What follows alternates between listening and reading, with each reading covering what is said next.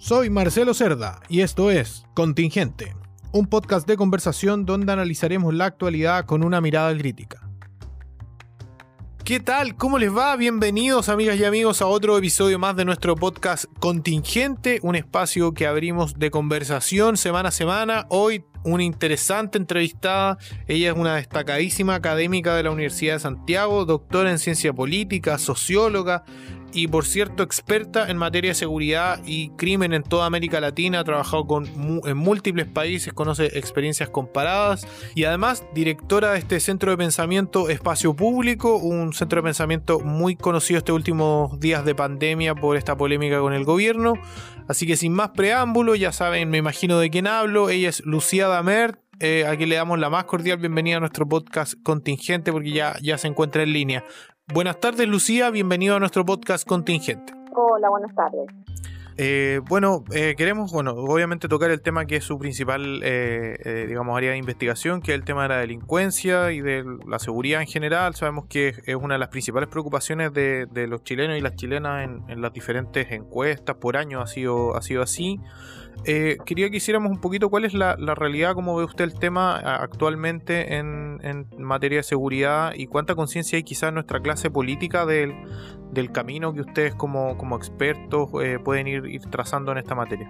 A ver, lo primero decir que en el marco en que estamos, que es el marco de la pandemia, eh, con situación de cuarentena y toque de queda, eh, evidentemente hay menos, un fenómeno delictivo mucho menor que, una situación distinta. Eh, cuando hubo las cuarentenas más bien comunales, se logró ver algún tipo de mudanza del delito entre algunos este, comunas, pero hoy día en realidad lo que, lo que más se aprecia es la presencia de hechos criminales o hechos de violencia, incluso a pesar del toque de queda, eh, que ya no están vinculados a los delitos comunes o a los delitos menos violentos como el hurto o el robo, sino están vinculados, digamos, a las situaciones que se han visto en las últimas semanas de eh, más bien de balaceras, e incluso homicidios, ¿no? Eh, y eso efectivamente es muy preocupante para todos, pero principalmente para los, los habitantes de estos territorios donde al parecer la presencia policial no necesariamente está sirviendo para disminuir la violencia que uno percibe diariamente. Claro, y en esa perspectiva, eh, ¿cómo, ¿cómo, ha visto eh, la, la, posición de la, de la clase política en general? Eh, que usted, bueno, en otras entrevistas ha hablado que hay eh, siempre poca voluntad, hay como una contraparte muy, muy inexperta en esa materia, o algunos pocos que, que se dedican a, esta, a estas materias y se queda en una, todo en una mirada muy policial. Sí, en realidad no solamente es una mirada muy policial, sino también, Marcelo, hay un problema muy serio con, con, la, con una mirada más bien solamente de castigo, ¿no? Cuando hablamos que es muy probable que la situación en la que estamos viviendo eh, hoy en día con la pandemia eh, y la post-pandemia principalmente, tengamos situaciones muy críticas de inseguridad, incluso resurgimiento de fenómenos criminales más complejos, eh, no, solamente nos estamos recibiendo un problema específico de, inseguridad, sino también estamos recibiendo al eh, abandono de ciertos territorios, a la falta de programas de rehabilitación, básicamente al, a la cero oferta de programas de, empleo para aquellos que han pasado por el sistema carcelario, eh, y los problemas que ya sabemos que van a potenciarse cuando hay una crisis económica más profunda.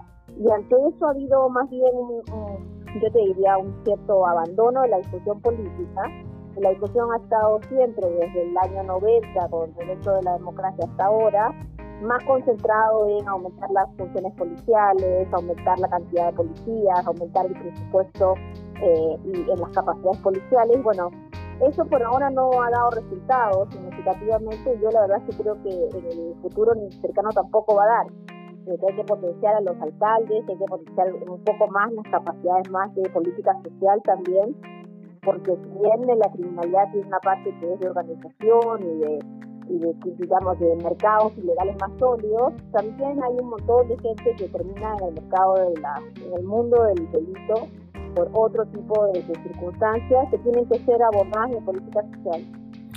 Claro, bueno, eh, tú, usted lo deslizaba recién eh, respecto al, tema del rol de, de los alcaldes, porque además se produce siempre este como contrasentido que son los alcaldes a los que la gente eh, acude para, resolver este tipo de, temas, pero esta es una temática que está muy centralizada en el Ministerio del Interior y en, y en la Intendencia, en el caso de las regiones y no, no, le, no le da mucho, mucho espacio a, la, a, la, a, los gobiernos locales, digamos, para superar, por así decirlo, la, la lógica de, no sé, de la multicancha, del, de las luminarias y de las alarmas comunitarias, que es como las grandes gestiones que pueden hacer los alcaldes.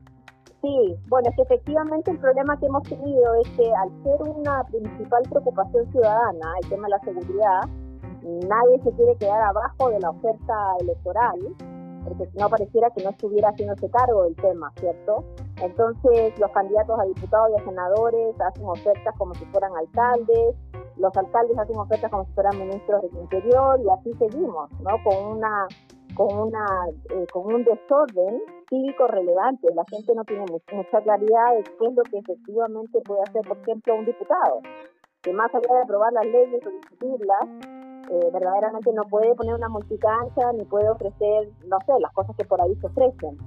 Y en ese sentido sí creo, Marcelo, que necesitamos reconocer que los alcaldes deberían de tener un rol mucho más activo en los programas preventivos y no solamente estar recibiendo, digamos, la, eh, los dineros que del gobierno central en temas de prevención, sino tener sus propios programas.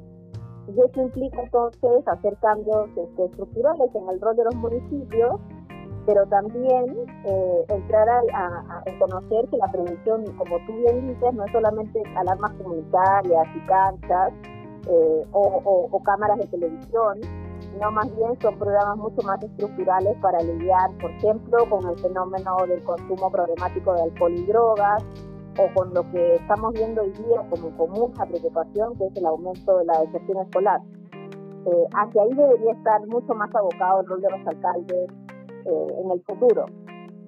Claro, ¿y por qué no, por qué no hay eh, voluntad política para, para avanzar en estos temas? O sea, eh, es evidente que en los últimos, no sé, 30, 40 años hay una estrategia que ha ido fracasando, por así decirlo, en, en, en, el combate hacia la delincuencia, eh, más encima en situaciones de crisis como la que vivimos, los, delincuentes tienen una capacidad de reconversión mucho más rápida que incluso, por cierto, la, el proceso legislativo. Entonces eh, ellos se van adaptando mucho más rápido a las nuevas circunstancias y, ahí siempre la legislación va quedando, va quedando obsoleta. Yo, bueno, te diría que lo primero es que más allá de la voluntad política tampoco hay conocimiento del tema, ¿no? Los partidos políticos eh, de derecha e izquierda por muchos años eh, se quedaron muy cómodos eh, asumiendo, aceptando, promoviendo las, las propuestas que venían desde las instituciones policiales. Eh, y eso implicó entonces que casi no hay un, debate al interior de los partidos políticos, ni, ni, revisión de propuestas, sino más bien un poco un collage de, de, copias de lo que se hace en el extranjero, de lo que parece que sirve, y en situaciones específicas de escándalo, eh, ya, digamos, un poco de creatividad, ¿no? No hay que olvidarse, digamos, las sugerencias que muchas veces hizo el alcalde Lavín eh, y otros alcaldes. Eso entonces ha generado que efectivamente no, no, se sepa muy bien qué es lo que se tiene que hacer y de un lado y del otro, cuando se llega al gobierno, las iniciativas han sido más bien débiles. Eh, pero también, creo que en esto hay que ser bien justos, también eso está de la mano o está muy vinculado con una ciudadanía que está acostumbrado a creer, en general, que la solución es una solución más de, corte de castigo, de castigo, de, más, más como incluso ahora más militar, ¿cierto? De aumentar las posibilidades de castigo, de aumentar las posibilidades de presencia policiaca.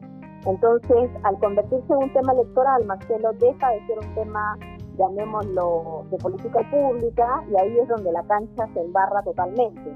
Si uno hiciera como un, parangón, una cosa similar en otras áreas, uno pensaría, por ejemplo, en los temas económicos, a nadie se le podría ocurrir proponer, no sé, imprimir billetes, ¿cierto? Eh, porque sabemos que no sirve, sabemos que impacto sobre la inflación, etcétera. Sin embargo, eh, como hay especialistas, nadie lo hace, pero en seguridad, políticas como esa, así de, realmente increíbles, son discutidas todo el tiempo, porque estamos frente a un desconocimiento y diría que bastante avanzado de, la temática. lamentablemente. Claro, bueno, sobre, sobre esto mismo que usted mencionaba del, del estallido, o sea, digamos, del rol de las policías, durante el estallido social hubo un fuerte, una fuerte crítica al rol de carabineros eh, y sabemos que obviamente las policías son un actor fundamental para, para cualquier política de, sobre seguridad, sobre delincuencia. ¿Qué, reformas o cambios requiere una institución como la, como la Carabineros desde, su perspectiva, pensando no solo en, lo policial netamente, sino que también en la relación entre política y, digamos y la institución?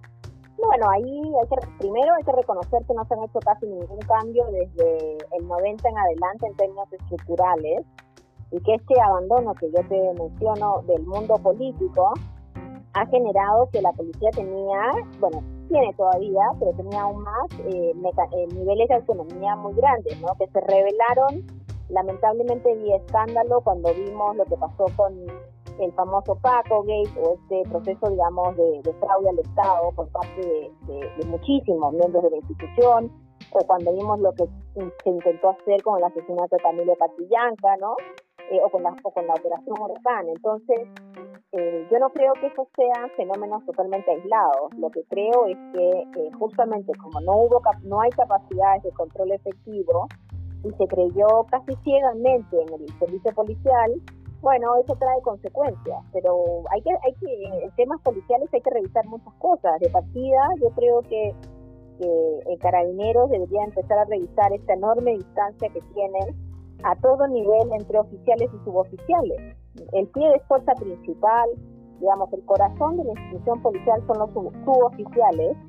Y hoy en día, probablemente tú sabes muy bien, los suboficiales reciben eh, casi todo en, peor calidad y en peor eh, presencia que los oficiales. Y eso ya, estando en un país donde la única diferencia es la plata que pueden pagar para su formación, me parece que no se justifica. Entonces, en ese sentido, uno tiene que entrar desde la revisión de esta mirada tan militarizada, de esta formación tan militarizada que tiene la institución, eh, los niveles de autonomía y vinculación con el gobierno, eh, y también la, la, orgánica interna, ¿no? El, nivel de la capacidad que debería tener un suboficial, no eh, único, sino en general, de poder pasar a ser oficial o generar otros mecanismos de, de organización. Y después a nivel local yo creo que los comisarios tienen que tener cada vez más vinculación orgánica con el trabajo local.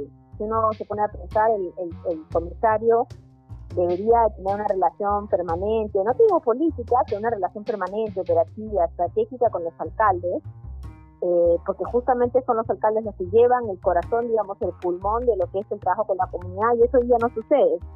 Eh, así que parte importante de los, de los cambios que tienen que haber van por ese lado también.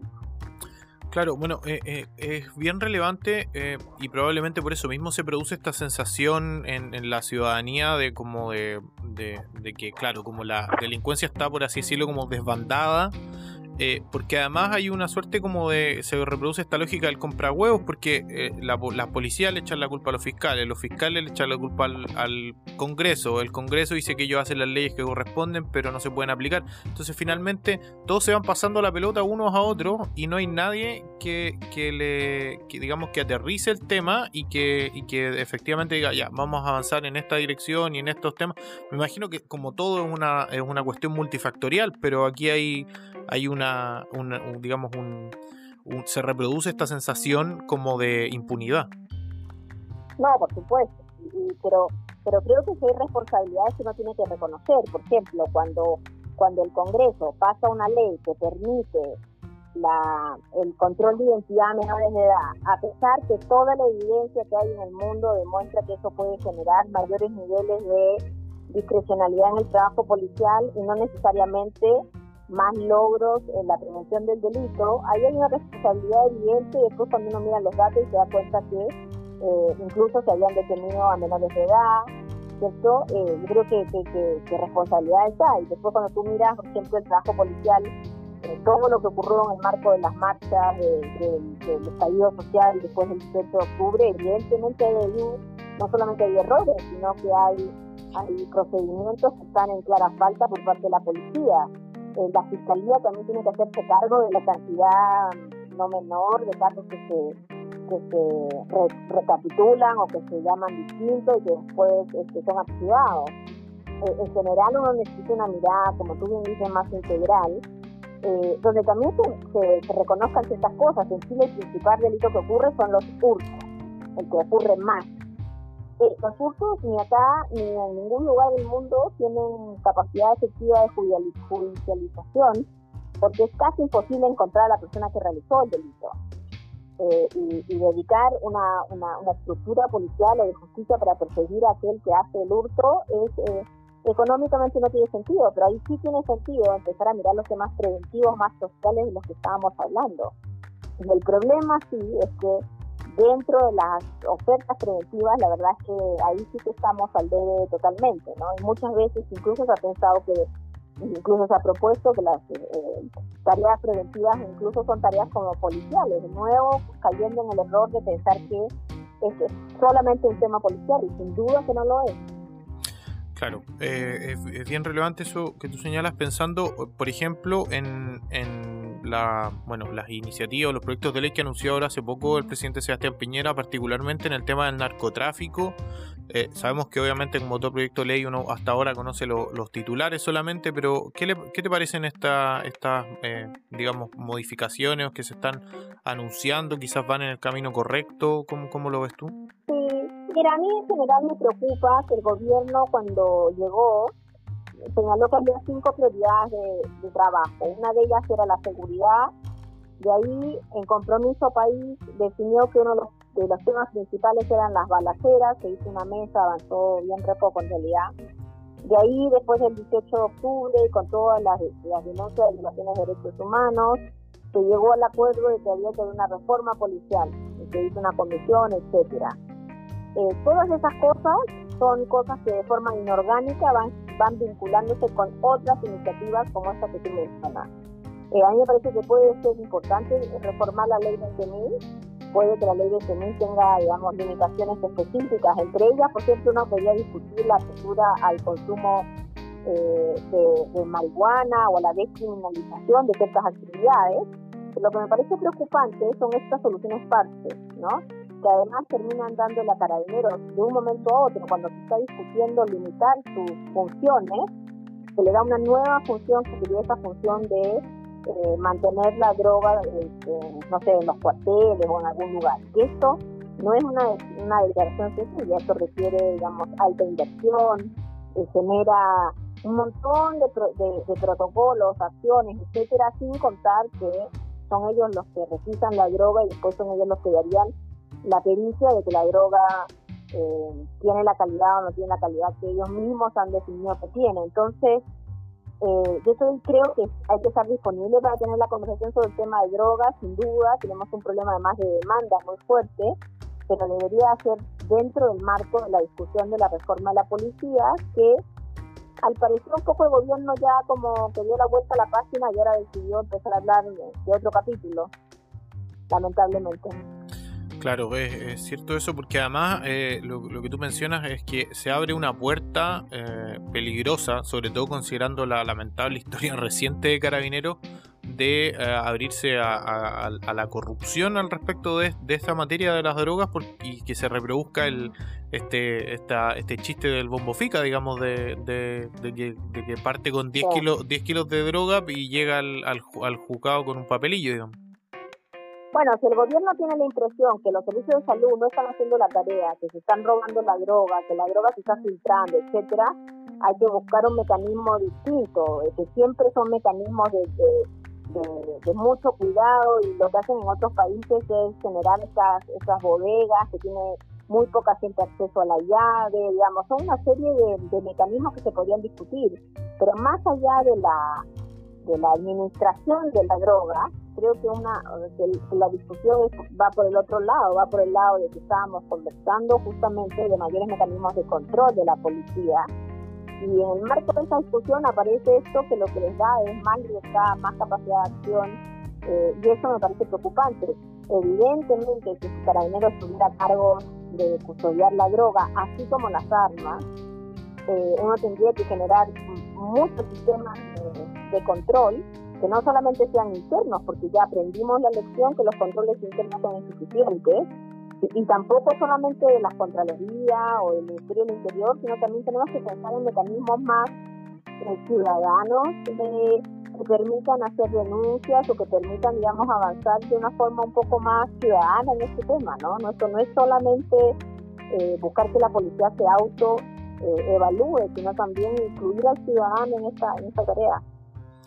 Claro, eh, bueno, a, partir del coronavirus se ha acrecentado, porque es una cuestión que venía hace varios años en, muchos barrios de Santiago y de todo Chile, esta relación como de mecenas, por así decirlo, de los narcotraficantes eh, o de las organizaciones delictuales dentro de los barrios con eh, la gente más humilde y más pobre del país y obviamente con esta crisis se ha ido como profundizando.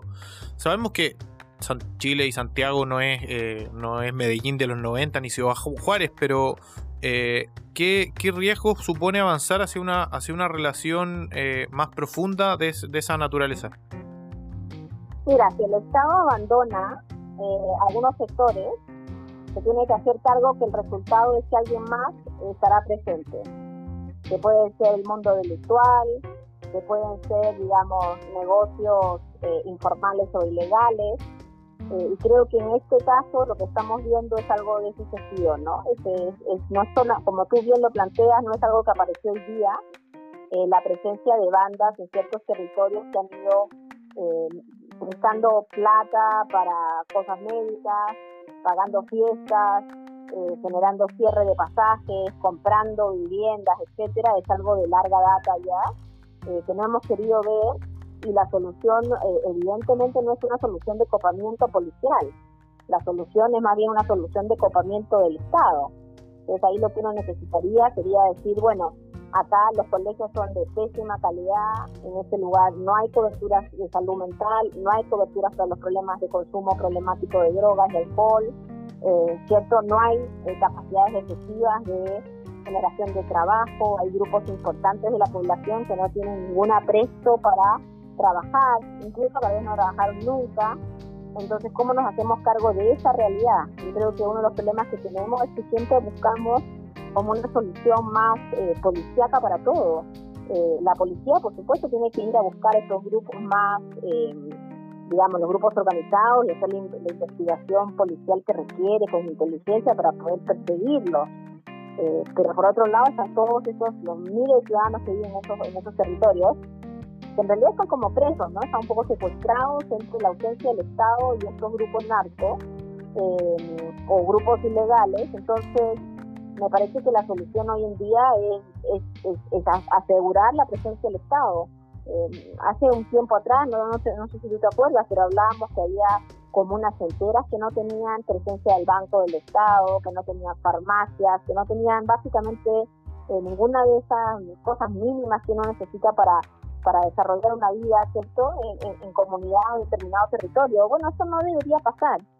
Si pasa, no nos sorprendamos que venga otro y les dé las capacidades y los servicios y ese otro probablemente estará tendrá otros intereses y serán intereses más bien vinculados a la criminalidad organizada o en algunos casos este, también a, incluso a empresas ¿no? que podrían llegar a tener intereses inmobiliarios una de las cosas que se está viendo hoy día con el, con el tema de la pandemia también es una situación bien rara de especulaciones inmobiliarias en algunos barrios, eh, donde de un momento a otro aparece eh, aparecen esos intereses. Cuidar a la ciudadanía requiere también invertir en ese tipo de cosas. Claro, es, cierto. Bueno, vimos vimos el caso hace algún tiempo de, San Ramón, donde habían eh, denuncia y, y, digamos una relación bien bien tirante entre la política y estos grupos narcotraficantes. ¿Te, parece que es, que es profundo esto? O sea, hay una vinculación hoy entre los entre la política y estos grupos narcotraficantes y, también que, que, supone una relación una relación así, digamos, en, eh, como, ha sucedido en otras ciudades o en otros países de América Latina. Bueno, lo que te puedo lo que puedo afirmar es que esta es una situación que está ocurriendo en prácticamente todos los países y que sería muy raro que Chile fuera una excepción. Eh, si bien es difícil decir mm, acá quién, en, en, qué lugares esto está ocurriendo, me parece que es innegable que hay problemas, digamos, serios de penetración del crimen organizado en ciertas actividades políticas, que se conoce, por ejemplo, cuando hay eh, elecciones periodos eleccionarios y están las batallas por la destrucción de la propaganda electoral y aparecen todas estas notas de prensa y las investigaciones de a quién se contrata, eh, ¿cierto?, para hacer las campañas, que cada vez es menos militantes políticos y más eh, casi como cuadrillas que están destinadas a ese tipo de labor, cuadrillas que en el resto del año realizan otras labores. Entonces, eh, creo que, que, la poca transparencia de en, algunos, en algunas actividades políticas, pero sobre todo lo, la, bajo, los bajos niveles de recambio que han habido en algunos territorios, ¿no? Porque en algunos territorios, digamos, los alcaldes vienen siendo los mismos hace muchos años, o sus familiares. Todo eso conspira en contra de una actividad política, digamos, más abierta eh, y menos eh, dispuesta o disponible para hechos de corrupción. Y creo que, lo que tenemos que buscar, más allá de, avanzar con niveles, digamos, de mejor representación, hay que avanzar en niveles de transparencia también y asegurarnos que los grupos eh, de interés, porque no solamente es el narcotráfico, Marcelo, podríamos hablar, por ejemplo, de los intereses de los que hacen casinos juegos ilegales, ¿no? Que se ha denunciado tantas veces que son que no debería haber estas casas de juego con estas máquinas ilegales y sin embargo está en todos nuestros territorios y en muchas poblaciones está lleno. Eh, y uno dice, ¿cómo puede ser que esté lleno si supuestamente esto es ilegal? Bueno, hay algún interés, algún lobby, algún inversionista, alguien que ha tenido la capacidad de lograr que eh, ciertos territorios estén llenos de esta, de esta oferta que le hace tanto daño a la gente. Entonces, una de las cosas que hay que pensar es que no solamente es el narco el que puede eh, ganar voluntades, sino también bastantes otros más, ¿no? La especulación inmobiliaria, eh, bueno, eh, los juegos, entre otras cosas. Claro, ahí, ahí me hace sentido lo, lo, que, lo que tú señalas de, de, este abandono como del Estado, porque finalmente lo que, lo que hay es un grupo, o sea, básicamente todo aquel que tenga algún nivel de poder económico que, le, que, digamos, que pueda utilizar a gente con necesidades para sus propios fines y no para lo no para los de esas mismas personas, podría, claro, cooptar esos, esos territorios y usarlo, y así es como se construyen también las, las redes, las famosas redes clientelares de, estos alcaldes, por ejemplo, que llevan muchos años en ejercicio, en fin. Por supuesto, uno de los grandes temas que se está viendo hoy día en el análisis criminal en América Latina, bueno, en el mundo entero, te diría, después de la pandemia, por ejemplo, es el desarrollo de estos prestamistas ilegales, ¿no? Que que finalmente terminan extorsionando a la gente eh, y que son mecanismos que tienen algunos algunos que no tienen acceso a, préstamos bancarios.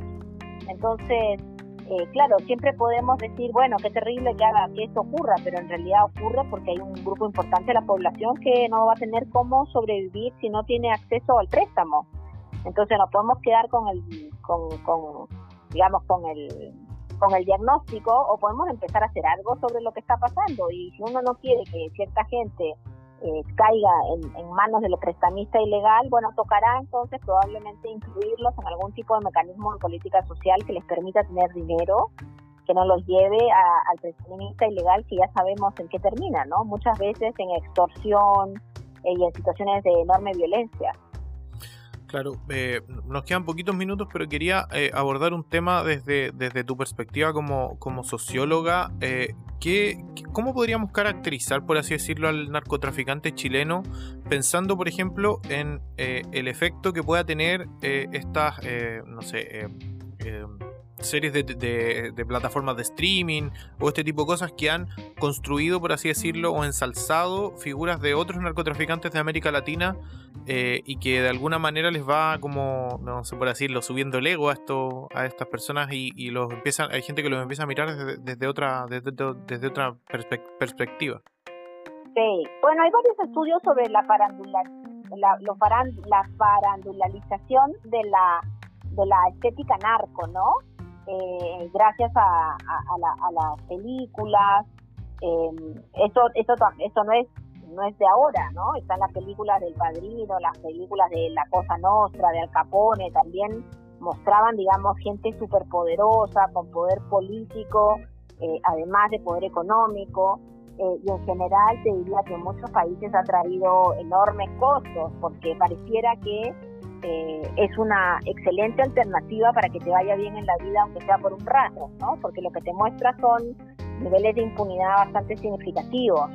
Em, y, también eso está muy vinculado a estas prácticas eh, de lo que es la estética desde la música, desde ciertas actitudes y todo eso, pero, pero la realidad también es que, que hay un mundo allá afuera, que es un mundo de una cultura alternativa, eh, que se siente muchas veces como dejada de lado, maltratada, no reconocida por la por lo que se llama, digamos, la cultura eh, más tradicional y, y, termina arraigándose en ese tipo de, mensajes o en ese tipo de, señales, ¿no? El, el, el no, todos los que usan ciertos tipos de vehículos o ciertas formas de, de conducir o de hablar eh, están en el mundo del narcotráfico, pero sí pareciera que se validan en los territorios como gente que tiene acceso, que tiene dinero, ¿no? Eh, también está muy vinculado, digamos, a una mirada bastante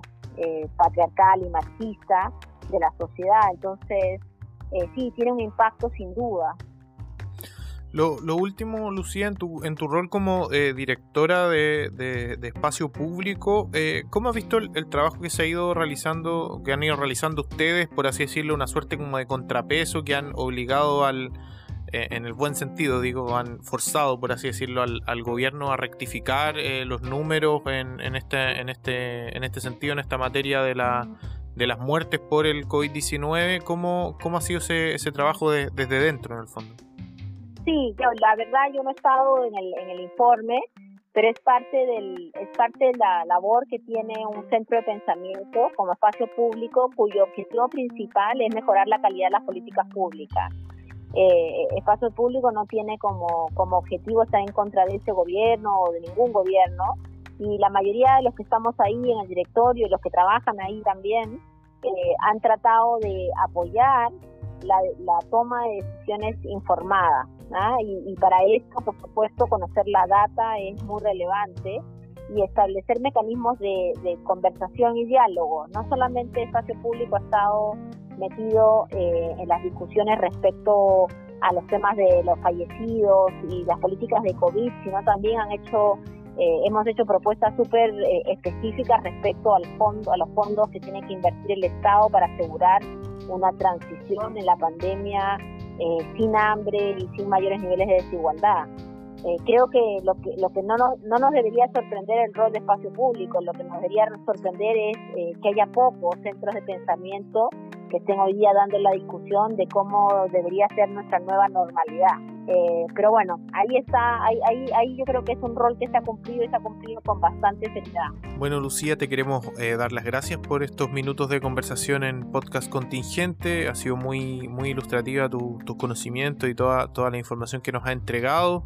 Así que vamos a mantenernos en contacto, obviamente, considerando que, que es un tema eh, relevante para la ciudadanía y que va a seguir vigente en, en lo sucesivo. Bueno, muy bien, muchas gracias a ti y cuídense todos. Que esté muy bien, hasta luego. Hasta luego. Esto fue Contingente. Síguenos en nuestras redes sociales arroba contingente-podcast en Instagram y contingente en Facebook.